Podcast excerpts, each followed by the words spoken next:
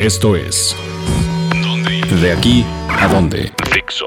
Hola amigos de dónde ir. En esta ocasión les vamos a recomendar cinco opciones de comida japonesa, tanto comerciales como más auténtica.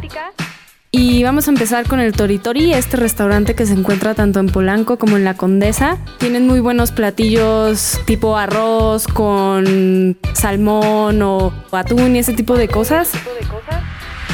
Otra opción para ustedes podría ser el Mog, pero no se vayan a confundir porque hay dos. La opción Mog Mog, que es una versión un poco más cara, que está sobre Álvaro Obregón, y la versión eh, Mog, que es la original, que acaba de ser movida del lugar, pero que cuenta con muy buenas opciones de curry.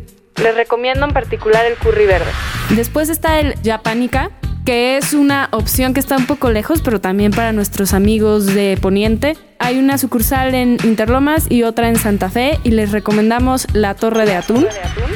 Si buscan una opción un poco más comercial de las cadenas, les recomendamos Sushi Roll porque de lunes a miércoles tiene 2 por 1 en todos los rollos. En particular, les recomendamos que prueben el Sunset Roll que tiene nueces caramelizadas encima.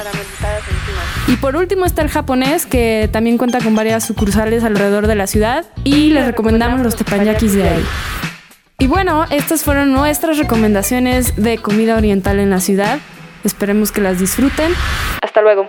Dixo presentó el podcast de la revista Dónde ir. El diseño de audio de esta producción estuvo a cargo de Aldo Ruiz.